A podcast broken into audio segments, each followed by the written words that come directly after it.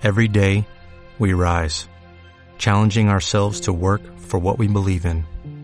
At U.S. Border Patrol, protecting our borders is more than a job, it's a calling. Agents answer the call, working together to keep our country and communities safe. If you're ready for a new mission, join U.S. Border Patrol and go beyond. Learn more at cbp.gov/careers.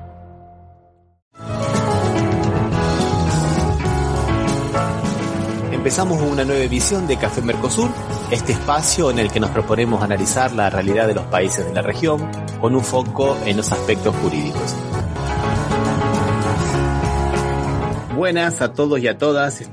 ¿Cómo te va Osvaldo? ¿Cómo estás? Hola Ramiro, ¿cómo estás vos? ¿Cómo Saludo a toda la gente que nos está viendo y escuchando. Y saludos a Marchela, que debe estar en la playa en este momento, volviendo de la playa, porque está en Río de Janeiro de vacaciones. Que la pase muy lindo, que la verdad que tiene un muy buen merecido descanso. Bueno, vamos a comenzar a hablar hoy de lo que creo que de alguna manera todo el mundo está hablando, ¿no? Que es este sacudón geopolítico de Lula, ¿no? En la visita a China hay que ver cómo lo ven los norteamericanos, ¿no? Porque yo te digo la verdad que me parece que en la Casa Blanca hay más de uno que no duerme, ¿no? Ya comenzando por el propio senador Marcos Rubio, viste, que ha dicho que, que cómo va a pasar esto de que Brasil y China comercialicen en monedas. De esa forma Estados Unidos no va a poder ponerle sanciones a nadie, ¿no? O sea, vos fíjate en el fondo dónde viene la situación, ¿no? Dónde vienen las cosas. Y es un contexto muy interesante geopolítico. Por eso dije que es una sacudida a la, a la geopolítica. Pero, ¿qué te parece, Osvaldo, si nosotros escuchamos ahora un pequeño video de mm, Negocios TV que habla un poco de la situación del FMI en la actual coyuntura internacional, en su disputa contra China. Y después lo comentamos. ¿Qué te parece? Vamos, vamos, dale. Hablar del Fondo Monetario Internacional llama la atención, lo comentamos también antes con la fotografía de China buscando algo más en la América Latina, en Latinoamérica, de lo que tenía, como el FMI está empezando ya una pugna importante con China como prestamista global, perdiendo tanto FMI, la dupla FMI y Banco Mundial, parte de territorios con China que se está convirtiendo en ese gran prestamista, sobre todo para gobiernos, sobre todo para grandes planes de infraestructuras, ¿no? Se ha publicado un reportaje en, la web Político, en el que hablaba de esto ayer, un reportaje bastante extenso y bastante interesante, donde se dan algunas claves sobre esto, que algunos también venimos apuntando ya desde hace tiempo. ¿no? Hay una cuestión muy relevante con el Fondo Monetario.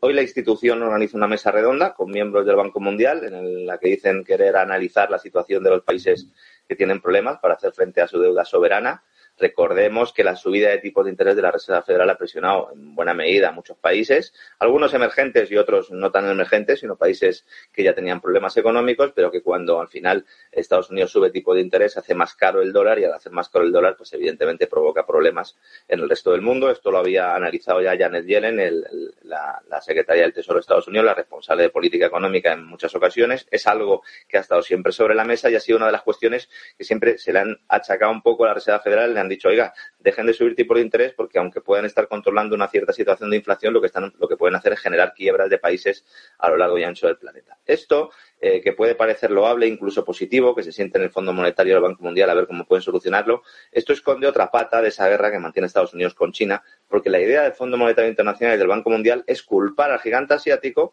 de los problemas de endeudamiento de varios países que han llegado a acuerdos de infraestructuras con China. Y aquí tenemos otra vez ese movimiento importante porque culpan al régimen de Xi Jinping de estrangular a estos países en lugar de condonarles la deuda. No me digas que no es un gran ejercicio de hipocresía que el Fondo Monetario y el Banco Mundial culpe a su adversario de unas prácticas que justo han sido la esencia de ese colonialismo económico anglosajón tras la Segunda Guerra Mundial. El Fondo Monetario Internacional y su compañero de viaje, el Banco Mundial, entidades supranacionales que con la excusa de ayudar a países con problemas actúan como verdaderos colonizadores y como verdaderos destructores. Esto es como el caballo de Atila, que por donde pasan no vuelve a crecer la hierba. Ambas instituciones son fruto de los acuerdos de Bretton Woods, que sentaron la base del sistema económico, hasta que Nixon acabó con el patrón dólar-oro a principios de los años 70, el pasado siglo, y con la excusa de luchar contra el proteccionismo, fíjate cuál es la clave, estos acuerdos sentaron las bases para que la globalización posterior dejara a un lado la libertad de mercado a pesar de la buena prensa que tienen estos acuerdos, son infames, yo lo sigo defendiendo, porque son políticas económicas que acabaron en la ratonera de los años 70, con inflación, nos suena, con recesión, nos suena, con el fin de lo poco que quedaba de un sistema monetario libre, ahora en lugar del fin del patrón dólar oro lo que vamos a tener es el nacimiento de las divisas digitales de banca central, se alumbró el fraudulento sistema actual, que ahora está dando sus últimos coletazos, basado en el dinero papel sin respaldo, el dinero deuda, que es el verdadero ídolo de barro de esa deudocracia ¿no? en la que vivimos. Entonces hay que entender que el Fondo Monetario y el Banco Mundial eh, no son grandes instituciones financieras, son estructuras creadas para subyugar países. Prestan dinero para ganar más dinero, un dinero que en último término sale de los bolsillos de los contribuyentes para acabar en las cuentas corrientes de los directivos de multinacionales cercanos a la órbita política. Entonces, cuando el Fondo Monetario Internacional o el Banco Mundial conceden préstamos a países en apuros, dicen, no, no, nosotros no, no queremos que nos devolváis pronto los fondos.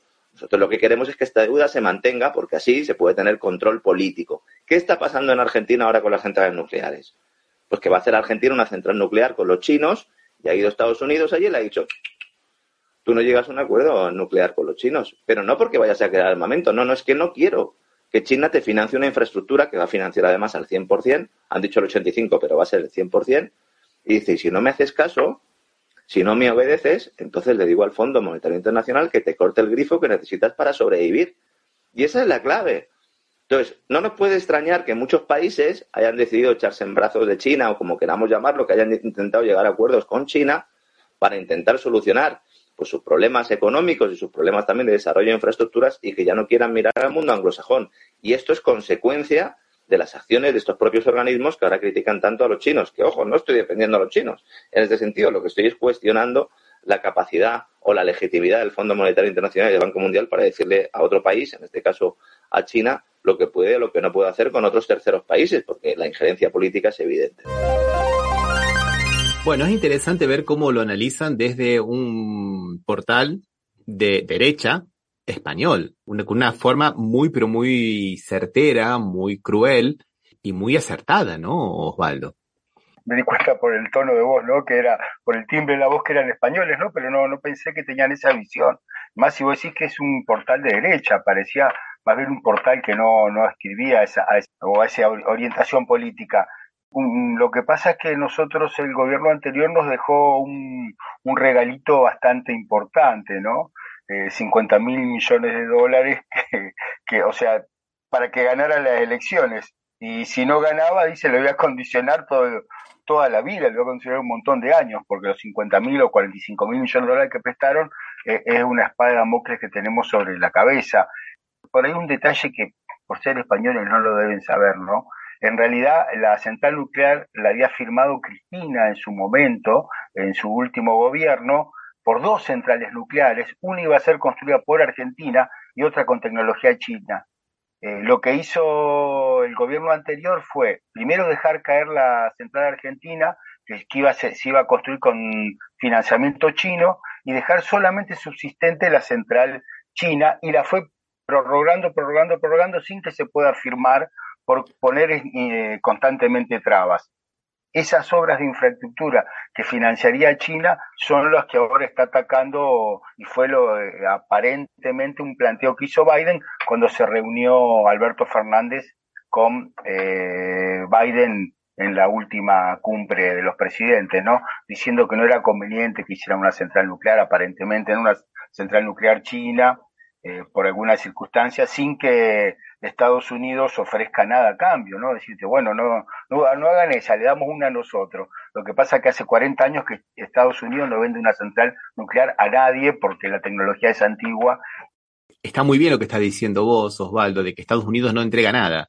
Y por eso mucha gente dice que esto de los Estados Unidos es una especie de copia devaluada, una copia muy trucha, muy falsa de lo que era el imperio romano, ¿no? La Pax Romana, del divide et impera, ¿no? O sea, divide y gobierna, divide, porque uno va a los lugares que fueron, digamos, dominados por el imperio romano y uno encuentra acueductos, encuentra circos romanos, encuentra el foro, encuentra muchas construcciones, teatros, están las ruinas, están las ruinas, uno va y a, Turquía, por ejemplo, Croacia, España, está España. Está todo eso. Inglaterra misma, en Inglaterra claro, misma todavía quedan Claro, Inglaterra mismo, y está muy bien que hayas dicho Inglaterra, porque Inglaterra en ese momento era tierra de bárbaros, en serio.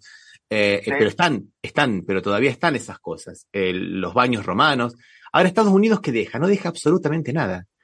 Eh, vamos a hablar de, después de, Lula en la segunda parte de, lo, de esta reunión en China, pero solamente para poner un, un dato de comparación, eh, Lula se reunió con Biden y lo único que consiguió de Biden es 50 millones de dólares para el fondo de Amazonas. 50 millones de dólares. ¿Qué son 50 millones de dólares para un país como Brasil, Osvaldo? Eso es, digamos. Es menos que un vuelto, Ramiro. Como decimos acá en la Argentina, un vuelto. Esto es menos que un vuelto todavía. Entonces ahora va a China y consigue por parte del Estado acuerdos por 10 mil millones de dólares, más allá de, de, los acuerdos que han conseguido entre em, empresario a empresario, ¿no? Pero y a Argentina no le dan nada. Lo único que le dijo es lo que dijiste vos, Osvaldo. Bueno, eso de la usina nuclear no me parece que esté muy bien. ¿Por qué ustedes van con China? Y Alberto le dijo, porque China no da cosas sin burocracia. Nos da proyectos y ustedes para un proyecto pasan cuatro o cinco administraciones y el proyecto no sale del papel. Y mientras tanto vienen las presiones hacia la Argentina, que no son pocas, y para eso vamos a aprovecharlo a, a el J, que es un periodista que habla justamente de las amenazas de los Estados Unidos hacia Argentina. Vamos a escucharlo, miren. Estados Unidos parece que no ha despertado de los tiempos de la Guerra Fría. En la estrategia de los gobiernos de esa nación, se sigue mirando a América Latina como su patio trasero, a pesar de que el presidente Joe Biden nos llame ahora patio delantero, pero patio al fin mientras el mundo levanta sus deseos de alejarse de los polos de poder para aplicar la multipolaridad, Washington aprieta el puño a sus vecinos americanos para que se alejen del nuevo villano de las películas hollywoodenses, China. La República Argentina es la primera amenazada una ola de altos funcionarios, congresistas y representantes diplomáticos han comenzado a lanzar amenazas al gobierno de Alberto Fernández para que rompa acuerdos económicos y anule compras ya encaminadas al gigante asiático. La amenaza principal vino directamente de la Cámara de Representantes del Congreso estadounidense, lugar desde el que presionaron al gobierno argentino para que suspenda las compras de aviones de combate a China o de lo contrario, se afectarán las relaciones diplomáticas. La encargada de proferir la amenaza fue la representante María Elvira Salazar, una periodista y operadora política republicana de origen cubano que le ordenó, así como suena, a Alberto Fernández se abstenga de hacer negocios en materia de seguridad y defensa con China, como muestra de que las presiones se incrementarán se tiene previsto que la jefa del Comando Sur estadounidense, Laura Richardson, visite Argentina el próximo 17 de abril para reunirse con el ministro de Defensa de ese país y evitar que se cierre el trato con Pekín. Otro de los puntos en los que el gobierno estadounidense va a ejercer presión contra Argentina tiene que ver con los convenios de pesca que sostiene con China, los cuales están en la mira de Estados Unidos por conflictos de interés. Washington acusa a Pekín de tener acuerdos en los que admite la pesca ilegal, por lo que desde hace unos años organizó una iniciativa multilateral que incluye una estrategia para combatir la pesca ilegal que especialmente va dirigida contra China. A mediados de marzo de este año, el embajador de Estados Unidos en Argentina, Mark Stanley, cargó contra China a través de sus redes sociales, a la que acusó de realizar pesca ilegal y llamó a Argentina a tomar acciones sobre el asunto, en una clara injerencia en los asuntos internos del país. Pero Stanley no se quedó solo en un llamado de atención, puesto que instó al gobierno de Alberto Fernández a incorporarse en la propuesta de cooperación estadounidense en la región en la que sus aliados participan en tareas de seguridad y defensa. A pesar de que el gobierno argentino ha demostrado su rechazo a colaborar en este tipo de acciones, las presiones se vienen incrementando desde Washington. Argentina ha lamentado que las relaciones internacionales se establezcan de acuerdo a las capacidades militares. La principal motivación de Estados Unidos para propiciar la ruptura comercial entre China y Argentina es militar. Lo que persiguen en sus presiones contra el país suramericano es aumentar su presencia en el Atlántico Sur. En febrero de este año, el buque Stone de la Guardia Costera estadounidense navegó por las aguas del mar argentino para construir asociaciones regionales de seguridad marítima. La intención era invitar a las autoridades argentinas a realizar tareas conjuntas, pero el gobierno se negó. Estados Unidos guarda con mucho secreto el avance de la base militar que construyen en la provincia argentina de Neuquén, la cual no fue aprobada por el Congreso de esa nación por constituir una violación a la soberanía, pero igual se está construyendo. Mientras tanto, Washington se opuso a que China instalara en Argentina una base de operaciones aeroespaciales con el pretexto de que ponían en riesgo la soberanía del país y que carecía de transparencia. Afortunadamente el gobierno no cedió y el proyecto está en marcha sin problemas. Vos fíjate que desde dos puntos diferentes ven a la realidad argentina también, porque eh, justamente estamos en el, en el ojo de la tormenta, en el ojo del, huracán, ¿no? Porque mm, está habiendo cambios eh, geoeconómicos y bueno, y nos alcanzan, ¿no, Osvaldo? Nos alcanzan mucho.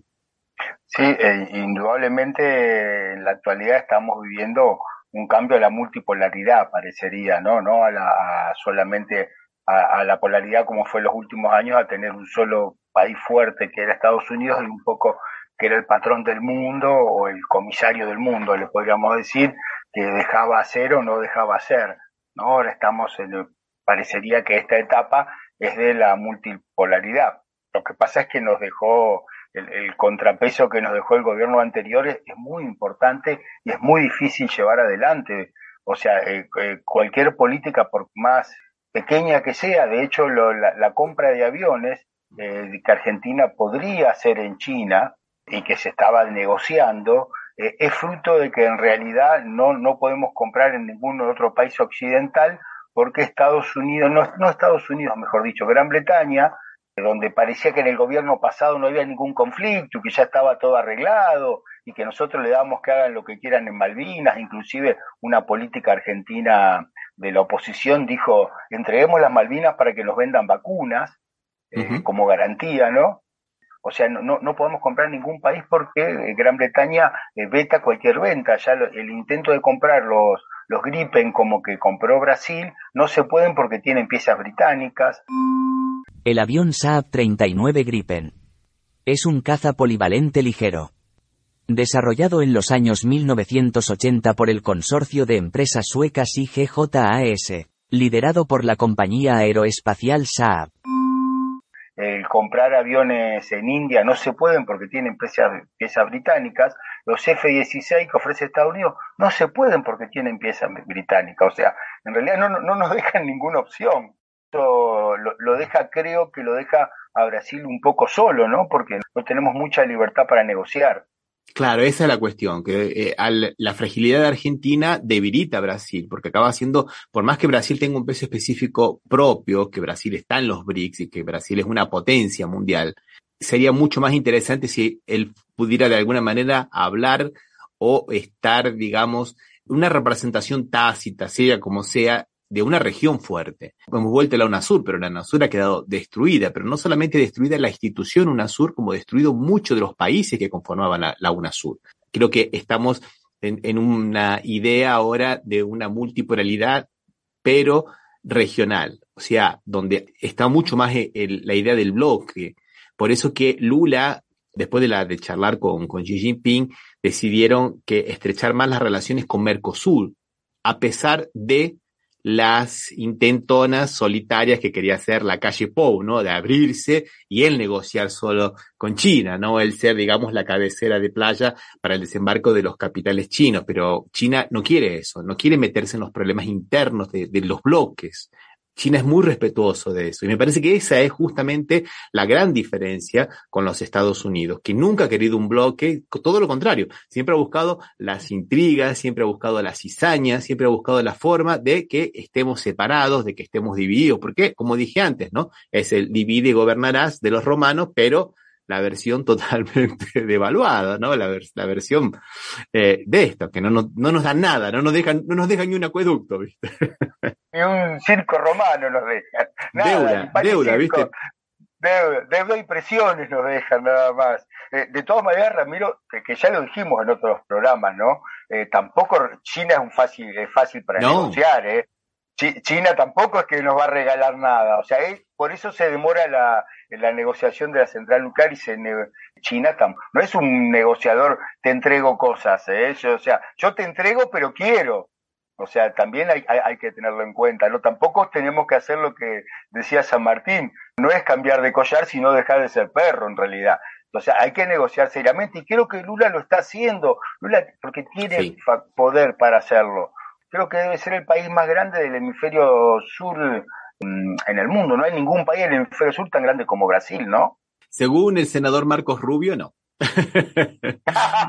no, y es verdad eso. Repito y hago mía las palabras del analista español que dijo, bueno, no me voy a poner a defender a China, yo tampoco me voy a poner a defender a China, pero, pero viste, hay que tener una, una actitud como la que está teniendo Lula, pragmática e inteligente.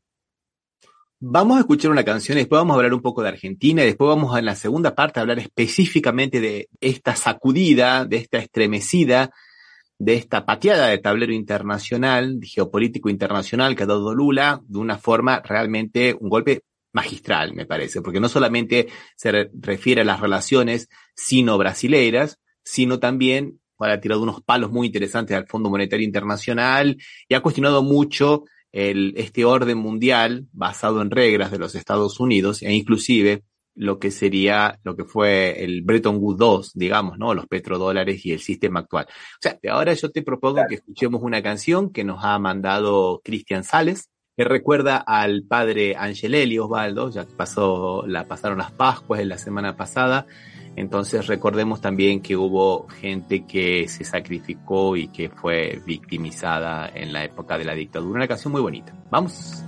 Vamos.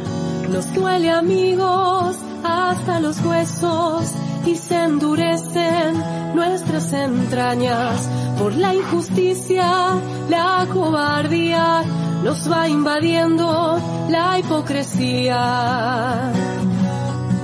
Hay tanta bronca acumulada, tanta traición disimulada, que se nos cierran hasta las manos y el desencanto nos va quietando. Hay que seguir andando no más, hay que seguir andando,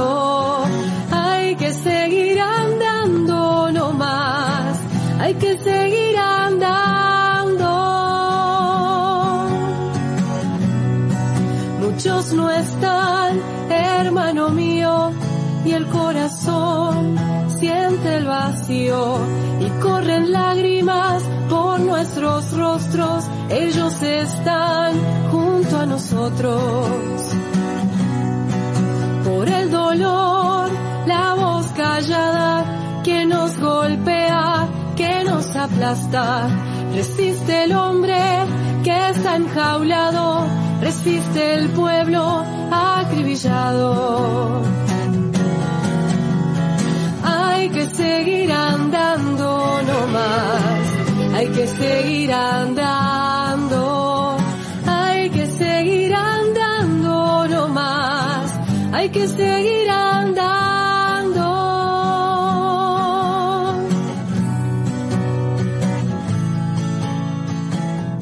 Bueno, esa era la canción, vamos a seguir andando y le agradecemos a Cristian Sales que nos la envió. Un abrazo muy grande. Y bueno, y recordamos también a, los padres que fueron víctimas de la dictadura en Argentina, ¿no, Osvaldo? Dentro de ese recuerdo creo que teníamos que recordar quién fue Monseñor Angelelli, que llegó a ser obispo de La Rioja, que fue un militante contra la pobreza y contra la miseria y que siempre defendió la creación de las asociaciones de trabajadores y que eh, fue muerto cobardemente por el tercer cuerpo de ejército y lo disfrazaron como un accidente automovilístico, ¿no? En el 76 lo mataron y... Muy bien recordado. Bueno, y vamos a hablar ahora de Argentina, ¿no? De Argentina que está en una situación muy complicada, con una inflación muy, pero muy, muy galopante, ¿no? Y, pero es como dijiste vos, ¿no, Osvaldo? Estamos siempre dentro de este atosigamiento producto de el Fondo Monetario Internacional, las sanciones del Fondo Monetario Internacional. Lo recordó Lula en la reunión cuando asumió Dilma Rousseff la presidencia de los BRICS, del Banco de los BRICS. Que miramos qué interesante, Osvaldo. ¿Sabes cuál es el capital del Banco de los BRICS? 100 mil millones de dólares, lo cual es mucha plata, ¿no? Mucha plata se puede financiar muchas cosas, ¿no? Y la deuda que nos dejó Macri, ¿de cuánto es? Sí, 45 mil, 50 mil millones de dólares. Y justamente por eso decía que Lula, además de ir a hacer su relación bilateral sino-brasilera, también, digamos, ayudó a la Argentina, llegó al FMI, por decir de alguna manera, ¿no? Le mojó la oreja diciendo, bueno, muchachos, no se puede asfixiar una economía. Nadie puede crecer cuando tenés el cuchillo en el pescuezo, ¿viste? En el cuello. O sea, no, no funciona de esa manera. Y eso me parece que ha sido un, un gran pronunciamiento con relación a Argentina, pero con relación a todos los países que están endeudados. Tampoco me voy a poner a defender a Rusia, Osvaldo, pero vos fíjate cómo se juegan las cartas en este contexto internacional, que mientras el FMI no solamente no quiere revisar el acuerdo que hizo con, con Alberto Fernández para pagar esa deuda que ellos reconocieron que estaba mal hecha porque administrativamente nunca podían haber prestado tanto a un solo país y que no podían haber prestado para que se fugara ese, ese, ese dinero y se fugó ese dinero y que no, y que además administrativamente no se cumplieron todos los requisitos. Fue una simple presión de Trump, que era el amigo de Macri, para que se reeligiera Macri, pero no, no, no aflojan nada. Y ellos tienen problemas ahora de inflación, suben la tasa de interés y ¿quién termina pagando esa tasa de interés? La Argentina, porque lógicamente, como son la tasa flotante, los intereses de la deuda externa argentina aumentan. Entonces la Argentina termina pagando la crisis de los Estados Unidos. Y Argentina pasa por una, pasó por una sequía impresionante y nada, no aflojan absolutamente nada. En este momento está Massa reunida con, las, con la número dos del Fondo Monetario Internacional, dice, bueno, las cosas están sobre la mesa, estamos llegando a unos acuerdos, pero parece que es nada más que fórmula, Osvaldo. No veo que haya absolutamente nada. Qué nocivo porque pensamos que cuando se fue el, el expresidente Macri, dejó de, ser presidente, y dijimos, bueno, sacamos un peso de encima, pero se encargó de dejarnos una cosa tan complicada y tan difícil que, que o sea, que, que la vamos a seguir, eh, eh, seguir por un tiempo largo y sin olvidar lo que vos siempre recordás, que uno de los uno de los endeudamientos que tuvo el expresidente fue por 100 años. Y vos habías dicho que, que algo había hecho Rusia, a ver, porque al final... Ah, perdón, y Rusia... Que no quería defenderlo, que no quería defenderlo, pero... Claro, pero mientras, por eso, ¿cómo están estos dos claroscuros, ¿no? Estos dos lados de la moneda, mientras Estados Unidos no, no achica ni un poquito así sus exigencias, no te afloja ni un poquito, viste, el collar, como dijiste vos, Rusia le condona 20 mil millones de dólares a los de deuda a los países africanos para que los países africanos puedan desarrollarse. Y, no vamos a comparar nunca a Rusia con Estados Unidos, porque el Producto Bruto Interno de, Rusia es creo que 20 veces inferior al de Estados Unidos. Vamos a ser sinceros, podría hacerse más, podría hacerse más si es que Estados Unidos no estuviera en esta locura, de esta carrera loca por una hegemonía, o sea, usando la única herramienta que ellos saben utilizar hasta ahora, que es el látigo, ¿viste? Es el látigo, porque el látigo billetera, pero acá no hay billetera, acá hay látigo nomás. ¿Te acordás que cuando éramos jóvenes y estábamos estudiando le llamamos la política del garrote que tenía Estados Unidos? ¿no? El big stick. Lo que pasa es que nosotros somos un pueblo rebelde, no entendemos que tenemos que sacrificarnos. Ahí vino Wendy Sherman, la número dos del Departamento de Estado, esto lo tomamos de Infobae, o sea, no, es un medio amigo, digamos un medio hostil, que dice, Argentina puede salir adelante si los ciudadanos soportan el dolor a corto plazo. Esto no te hace acordar a la ex vicepresidenta, la luz al fin del túnel. El momento más oscuro. Es como si fuéramos en un túnel, resulta que vamos en el túnel y negro, negro, todo oscuro. El segundo semestre es el momento en el cual aparece la luz del túnel allá lejos. Solo que el túnel no terminaba nunca, ¿viste? Este corto plazo, ¿cuán corto es? Este, este corto plazo pueden ser décadas, ¿no? ¿Y quién te dice que después de el dolor de este corto plazo va a venir el goce, el placer de las mieles y las mieses del capitalismo, ¿no? A veces inclusive parece que esa, esa luz en el fondo del túnel en realidad es el tren que viene a toda velocidad y que nos quiere llevar puesto. Es que ellos tienen la, la capacidad de cambiarte las cuestiones y a ponerte a vos la culpa. Vos sabés que estaba leyendo un artículo muy interesante sobre economía, Osvaldo, que viene para ejemplificar muy bien esto, que decía así, los Estados Unidos acusan a Medio Oriente en los años 70 de haber subido el precio del petróleo y haber generado inflación. Cuando en realidad fue a lo contrario. Por causa de la inflación, los dólares que les entregaba Estados Unidos a Medio Oriente eran insuficientes. Por causa del proceso inflacionario que fue muy anterior. Crisis del petróleo que terminó con el plan Helvar. Exactamente. Entonces, ellos tienen una, una capacidad de dar vuelta a las cosas, de crear una narrativa hegemónica y que, claro, que como se propala por todos los medios de comunicación y está omnipresente en todos lados, ahora está pasando exactamente lo mismo, como decía el analista español, ¿viste? Ellos están culpando a los países del sur global de una cosa que ellos mismos generan, ¿no? Sí, el discurso siempre el mismo, Ramiro. Hay un documental muy bueno que hizo un periodista acá en la Argentina, Berkovich, sobre la deuda griega. recomiendo que lo vean porque van a ver que en realidad siempre la receta es la misma y el, discurso es el mismo. Che, aguántense un poco de dolor. Ahora, pero hace un montón que venimos con esto, dice, con el dolor. ¿Y ahora cuántos más nos van a asegurar? Ahora vos fijate vos cómo se van dando estas cosas de pejos contrarios, porque cuando Lula se iba a entrevistar con, con Xi Jinping en China el mes pasado, Biden le dio una bilateral a Alberto Fernández, o sea, como para poner un contrapeso. Es la política de contrapesos que ellos dicen, ¿no? Bueno, Lula por motivos de enfermedad que no pudo ir, tuvo que postergarla, se está realizando ahora, y ellos nos mandan a la señora generala Laura Richardson, la comandante de la cuarta flota de, del sur, que es la que está hecha para Latinoamérica, que estaba desactivada y se volvió a activar hace algunos añitos atrás, ¿por qué será que se volvió a activar? ¿no? Uno diría, ¿no? Esa misma cuarta flota que estaba viniendo para Río de Janeiro, para Brasil, en el 64, si es que los militares no conseguían dar el golpe.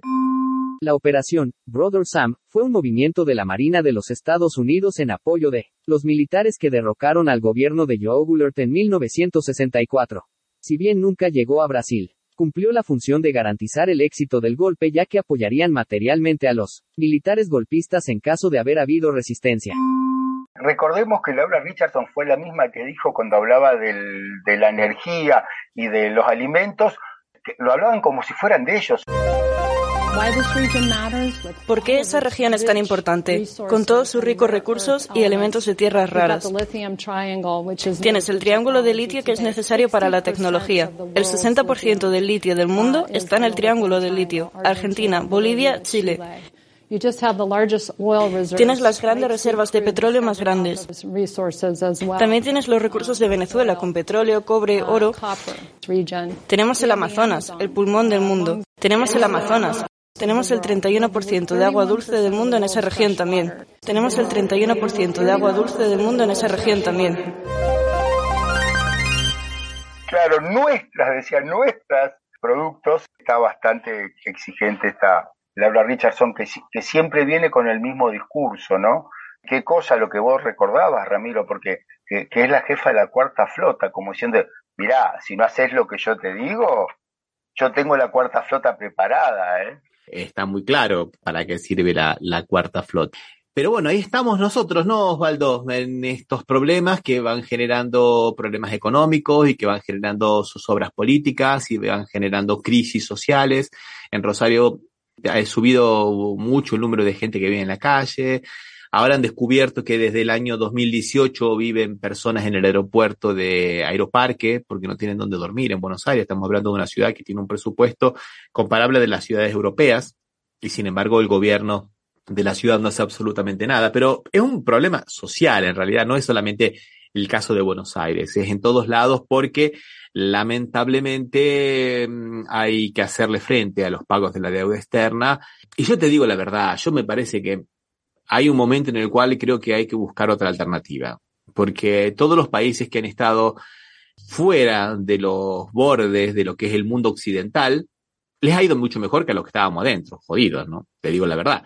Rusia ha salido muy bien, ha conseguido sortear todas las trabas y todas las sanciones que le vienen imponiendo desde el 2014, que son 4.100 sanciones. A veces me, da la impresión que Rusia puede porque es casi un continente en sí mismo, ¿no? Eh, o sea, eh, el tamaño de Rusia es el tamaño de un continente, tiene, tiene riqueza, tiene uranio, tiene oro, tiene petróleo, tiene gas, tiene eh, tierras para producción agrícola, o sea, yo a, veces lo veo cuán difícil la, está pasando el pueblo cubano, ¿no? Con las medidas. Ese, yo...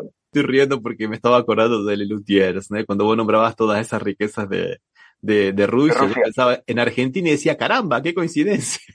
Caramba, qué coincidencia. Pero aparte después tiene una serie de países que formaban parte de la Unión Soviética que son medio satélites, ¿no? Engañemos tampoco la geopolítica, ¿no? Es la comunidad económica euroasiática y están, y son países que están económicamente bastante, bastante bien. No, no, está muy bien eso que estás diciendo. Inclusive porque tienen una cosa que es muy necesaria, que es gas y otras cosas más. Y por ahí está pasando la nueva ruta de la seda. Vos ves algunas capitales que parecen países petroleros, ¿viste? Estoy pensando en Astana, la capital de, Azerbaiyán, por ejemplo. sí, sí, sí, pues Azerbaiyán es un país muy cercano a la política rusa, ¿no? Sí. O sea, entonces vos, te das cuenta que tenés algunas cosas que, que no sé si nosotros las tenemos. Aparte acá se vienen las elecciones. Sí, sí, sí, es verdad, es verdad. Bueno, Osvaldi, vamos a cerrar con algunas noticias de América Latina y después vamos a hablar de Brasil, que ya nos estamos demorando un poquito. Bueno, estamos hablando siempre un poco de Brasil, ¿no? En realidad hablamos, eh, eh, eh, tocamos tanto el tema porque está muy presente con lo que estamos hablando. O sea, lo, que estaba haciendo Lula en realidad es lo que estábamos hablando, creo, ¿no? Sí, sí, bueno, ya hablando de Brasil, quería comentar una noticia que fue muy interesante, que Tacla Durán, que es un abogado, un abogado de la, de Odebrecht, que la operación Lavallato había intentado extorsionarlo, declaró, está acusando a dos personas, ¿no? Al ex juez Moro, que hoy es senador, y al ex fiscal Dalañol, que hoy es diputado la Corte Suprema en estos casos tiene competencia exclusiva y excluyente. Y acá le llamamos foro privilegiado, pero es una forma vulgar de decirlo, porque en realidad hasta, hay que ver hasta qué punto es un privilegio que te juzgue la Corte Suprema que tiene que no tenés apelación a que te juzgue un juez de primera instancia donde vos tenés todo el camino procesal de un primera instancia, segunda instancia, tercera instancia y de última la revisión en la corte, ¿no? Pero bueno, Moro no quería, ¿viste? Moro quiere que lo juzguen en primera instancia los amigos. Y decía, no, no, no, yo renuncio al foro privilegiado, yo no tengo ningún problema, que me juzguen como cualquier normal, como cualquier hombre de a pie en la primera instancia. En la primera instancia son los amigos de él. A tal punto que ahora, por ejemplo, salió una resolución para que este señor, este abogado, Tacla Durán, que está en España porque él tiene doble nacionalidad, tiene la nacionalidad española también, por eso pudo salir, tenía que declarar ahora, iba a viajar y un juez amigo de como siempre, de la Cámara de Apelaciones, de la Sala 8 del TRF4, dijo que no, no podía viajar porque había una orden de prisión contra él y que si él venía a Brasil lo iban a meter preso. Osvaldo, ya la Suprema Corte dijo que ese proceso estaba suspendido. O sea, alguien actúa en un juicio suspendido por una instancia superior. Estos tipos se creen que están más allá del bien y del mal, no le dan bola ni a la Corte Suprema de Justicia. Acá digamos que algunos cuerpos colegiados pueden tomar decisiones que le llaman monocráticas, o sea, una persona y después se revisan. ¿eh? Pero claro, cuando se pueden revisar, che, esto es una, una payasada, principalmente cuando salió que esa persona era eh, el papá de un abogado que es socio del estudio jurídico de Moro y de la esposa de Moro por ejemplo, ¿no? o sea, la familia judicial, ¿viste? La familia, la familia, porque la, mafia.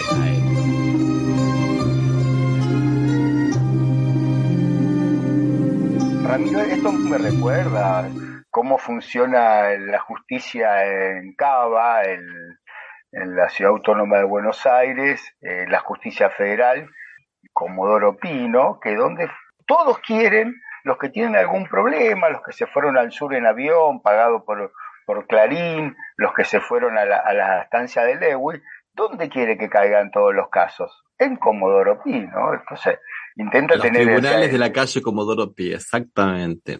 Claro, que, Donde están que, todos los que son de los amigotes, o sea que se ve que, que el mal ejemplo argentino está cundiendo. Sí, sí, sí. Ya que estábamos hablando de eso, hubo una manifestación el jueves 13, justamente frente al, al, Palacio de Tribunales, en contra de la Corte Suprema de Justicia, que está haciendo unas barbaridades que las vamos a comentar en el próximo programa.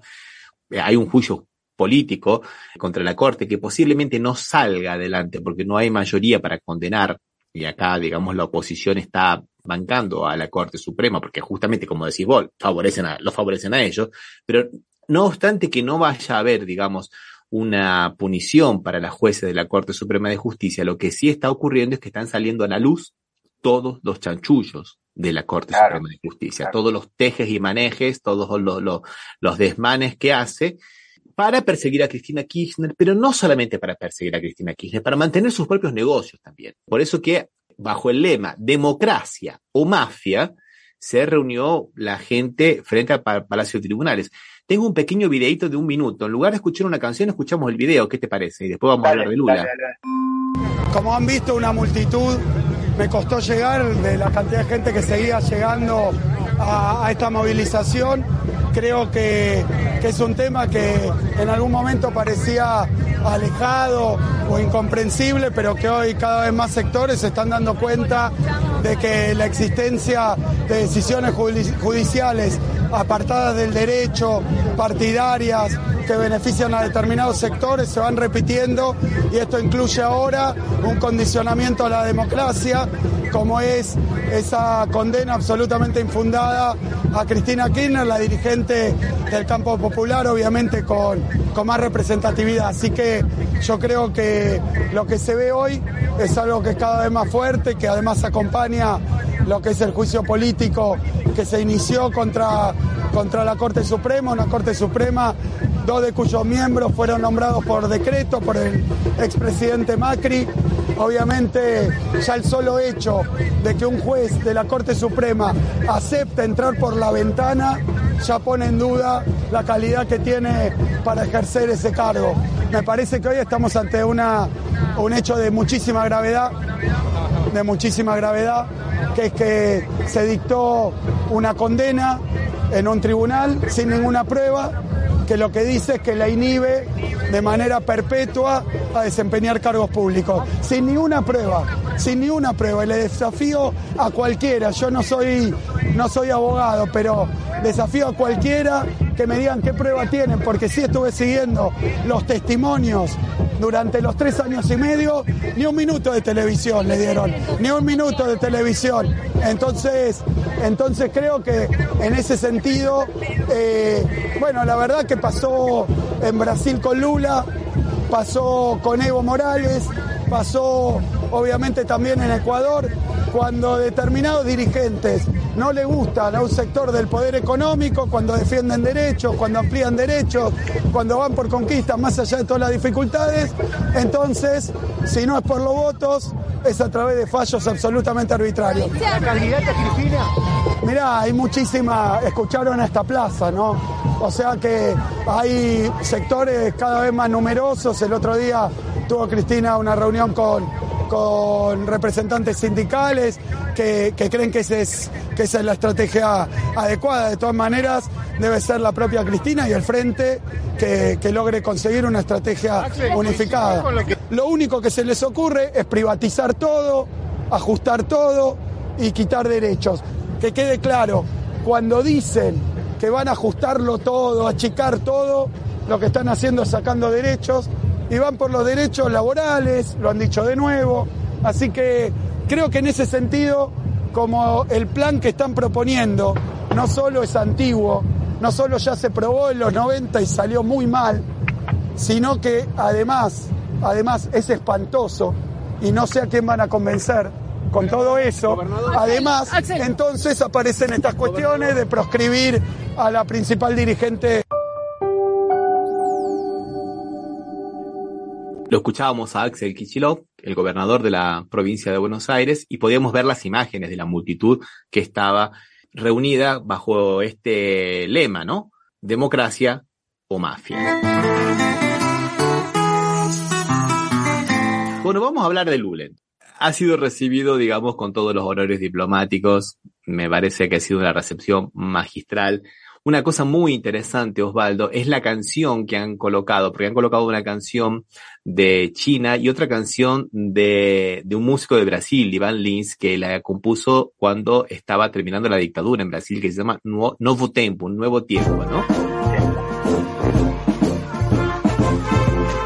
Ahí escuchábamos un poquito y justamente esto que se está viviendo en Brasil es un nuevo tiempo, principalmente después del susto que se pegaron las democracias occidentales de aquella barbaridad que hicieron de tomar los edificios de los tres poderes en Brasil el día 8 de enero, en un remedio de lo que hizo Trump el 6, solo que mucho, pero mucho mayor, destruyeron muchas piezas de obra, de arte, cuadros, defecaron, bueno, aparte que se robaron armas y se robaron eh, algunos discos rígidos de, de lo que era el gabinete de seguridad interinstitucional, ¿no? Que reunía todos los servicios de inteligencia de Brasil. Bueno, eso que ha ocurrido le ha dado una especie que acá le llaman en Brasil, Osvaldo, mira vos, de colchón de gobernabilidad a Lula.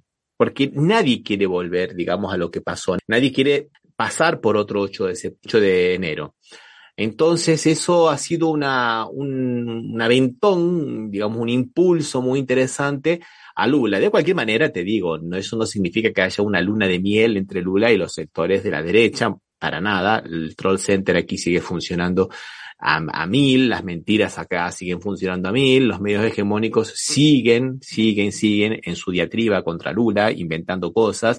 Ahora inventan la, la nueva, porque la tasa de interés, Osvaldo, acá es del 13,75%, casi el 14%, con una inflación del 5%. Dos o tres veces la, inflación. La inflación anualizada del fin de marzo era de menos del 5%. O sea, vos imaginate la cantidad de plata que se están llevando los que tienen títulos del Estado brasilero, ¿no? O sea, los bancos, básicamente, ¿no? Muchísimo. Eh, Ramiro, una preguntita para saber, decime, ¿y el presidente del Banco Central, quién lo nombró? Roberto Campos Neto fue nombrado por Bolsonaro el 29 de diciembre de 2019.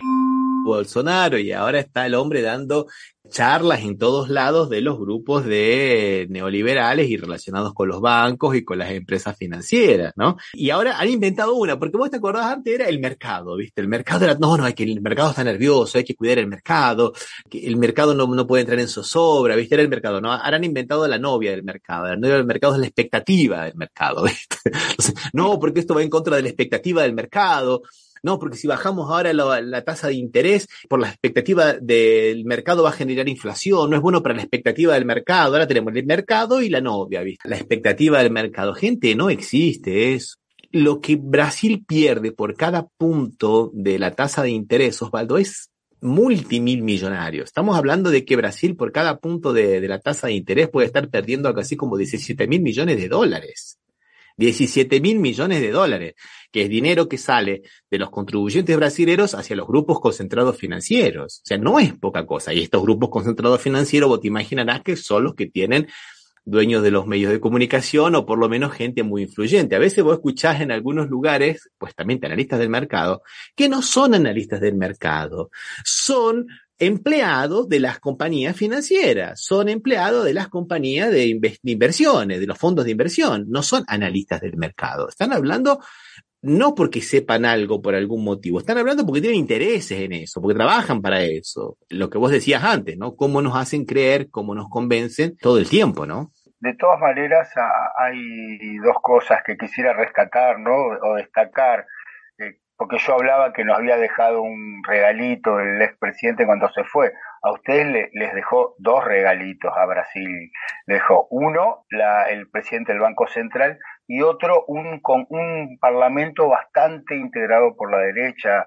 O sea que, está, creo que supongo que debe estar complicando la manera de, de poder sacar las normas o poder sacar las leyes que tiene Lula.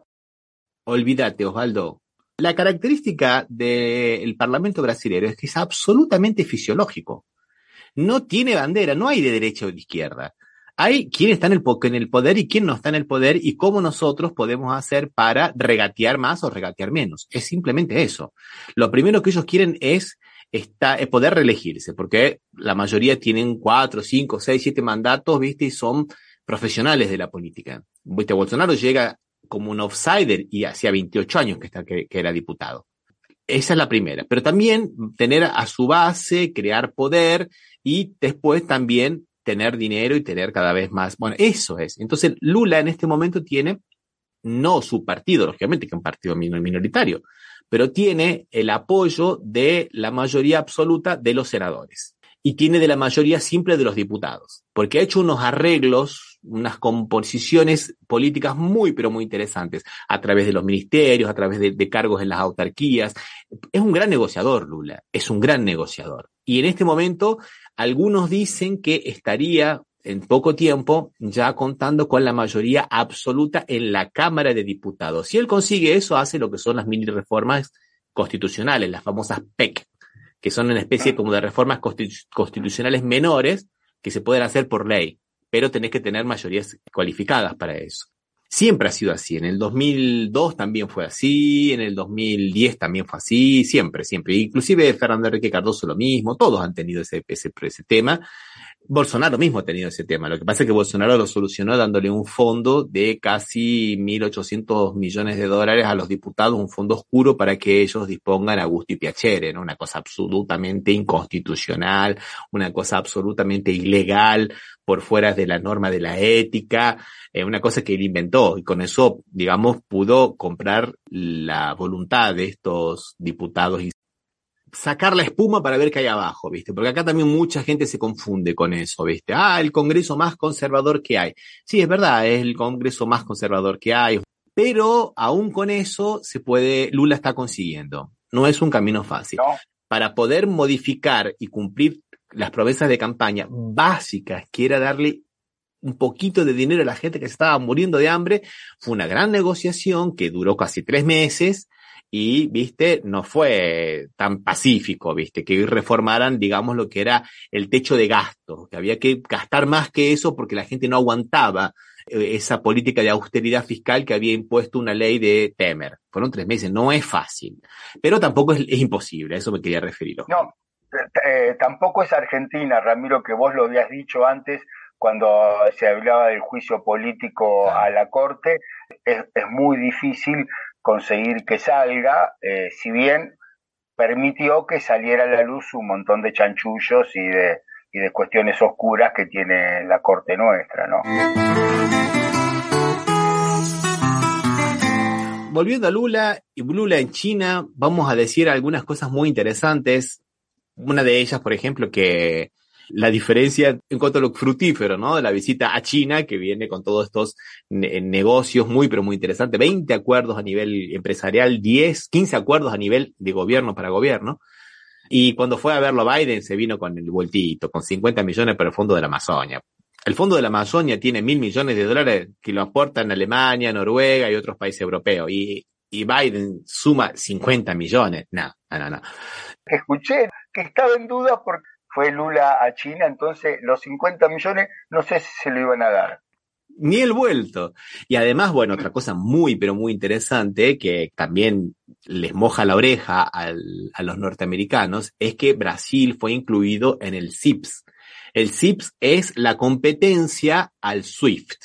¿Qué es esto? Porque además del dólar como moneda de intercambio internacional, el sistema SWIFT es el que interliga los bancos. Y si a vos te sacan de eso, resulta que no podés mandar plata a través del sistema SWIFT. Si vos no estás, no tenés cómo. A Rusia la sacaron del sistema SWIFT y vos vas con tu tarjeta a pagar a Rusia y no hay banco que haga ninguna intermediación. Lo que pasa es que los norteamericanos dijeron, bueno, todo lo que pase, que, que tenga que ver con el dólar, porque todo se hace por dólar, por el sistema SWIFT nosotros ya tenemos, digamos, competencia internacional, jurisdicción mundial. Con eso podemos perseguir a los dirigentes de la FIFA, aunque sean de la CONMEBOL, como pasó en el escándalo de la FIFA, podemos perseguir al narcotráfico y todo lo que se nos ocurra, podemos congelar cuentas de los oligarcas rusos, de los oligarcas de no sé quién, y ellos tienen esa, Osvaldo. Bueno, El sistema que, digamos, que le compite, hay varios sistemas que le compiten, pero que es el de China, es el CIPS, el Cross Border Interbank Payment System, un sistema interbancario de pagamento. Es lo mismo que el SWIFT. Bueno, Lula adhirió, Lula adhirió a eso. O sea que ya entre el comercio entre China y Brasil, cuidado, China es el primer socio comercial de Brasil. No solamente que no pasa por el dólar, sino que no pasa más por el SWIFT. Con lo cual, la jurisdicción norteamericana se, acaba. Y es como dice el senador Marcos Rubio, no le vamos a poder poner más sanciones a nadie. Bueno, por lo menos a Brasil y a China, por su comercio bilateral, no le van a poder poner eh, sanciones.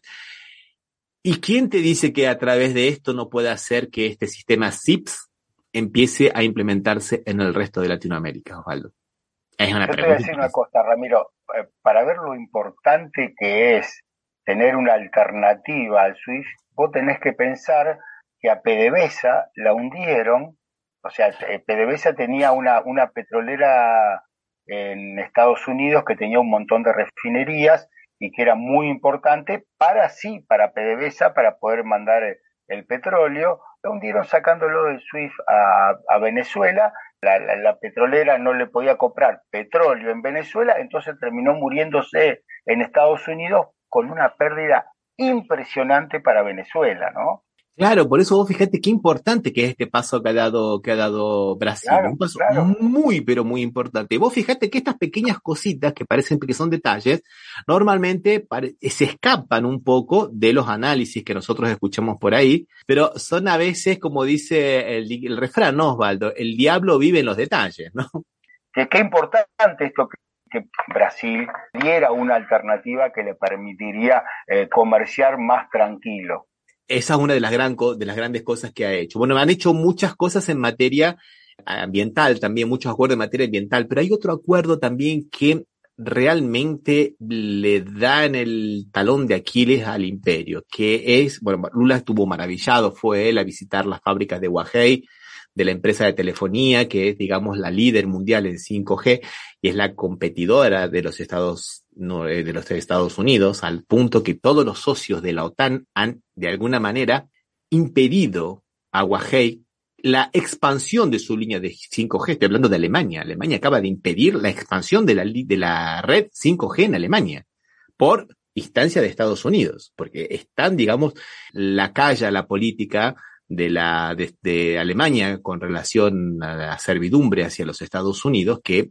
a veces se pasan de vuelta, a pesar de que Macron haría que tienen que tener un poco más de independencia, se han salido desde Alemania a decirle, bueno, ¿qué es eso de independencia? Para, para, para, no queremos independencia nosotros.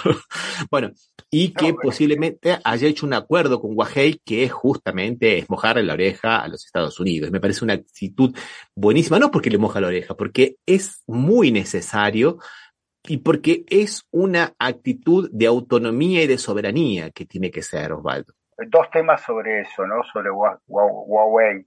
Oh, Huawei. Eh, sí, que va, no sé cómo se pronuncia, es China la palabra, era un apellido, creo, o un nombre. Biden, uno de los pedidos expresos que le hizo a Fernández fue que para la tecnología 5G no arregle con Huawei, que es, un problema terrible eso, porque la mejor tecnología es la de Huawei para el 5G, no es, es mucho, muy superior a la norteamericana, por lo cual no adaptarla sería atrasar en 5G, por un lado, y por otro lado, lo que dijo Macron lo tuvo que salir a explicar una mujer, tuvo que salir a explicar que en realidad no dijo tanto eso, dijo otras cosas, dijo algo parecido, pero que sí, que sí en la política.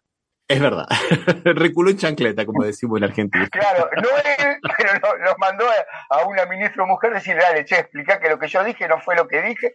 Para terminar, así hablando un poco de Lula y su posicionamiento geopolítico internacional, hay que decir que, bueno, que nuevamente él ha tomado el toro por las astas en la cuestión de la Amazonia y está nuevamente encabezando el movimiento de los ocho países, seis países de la Amazonia para proteger la Amazonia y que eso se hace sentir mucho, principalmente en la expulsión de estos que se dedican a, la minería ilegal y que han contaminado todas las aguas, no solamente de la Amazonia, sino también de los ríos que vienen más hacia el sur, y una política de proteger y cuidar a los pueblos originarios, por lo menos en las cuestiones básicas. Que allí también ha dejado esa narrativa, viste, bélica que tenían con relación a, Maduro y al gobierno de Venezuela, lo cual va a significar también que haya importantes beneficios para la industria brasileña que le exportaba, que le vendía muchas cosas a Venezuela, ¿no? Y también aislar a un país latinoamericano, sudamericano, y también miembro del Mercosur también, porque Venezuela está suspendido, pero es, miembro del Mercosur, me parece que está,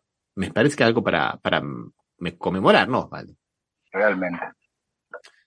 Y bueno, vamos a dejar por aquí entonces. Creo que hemos hablado bastante de Brasil y de Lula. Invitamos a que vean un programa que hicimos de Café Mercosur Mundo junto con Anaí desde los Estados Unidos hablando de la crisis de los Estados Unidos, de la crisis que tiene política, social, económica y geopolítica. Lo pueden encontrar en nuestras páginas o en los canales de YouTube y de Facebook. Y le mandamos un gran abrazo a, Alberto Ciacia y le agradecemos muchísimo por todo el material que nos manda. Y a la gente de la FM Impacto. Hasta la próxima, eh, Nos vemos en la próxima, vale. Como nuevo cliente de Western Union, puedes disfrutar de una tarifa de envío de 0 dólares en tu primera transferencia internacional de dinero en línea. Envía dinero a los tuyos en casa de manera rápida, fácil y conveniente. Visita westernunion.com o descarga nuestra app hoy mismo y tu primera tarifa de envío corre por nuestra cuenta. Aplican ganancias por cambio de moneda. No disponible para tarjetas de crédito y envíos a Cuba. Servicios proporcionados por Western Union Financial Services Inc. NMLS 906983 o Western Union International Services LLS NMLS 9069 85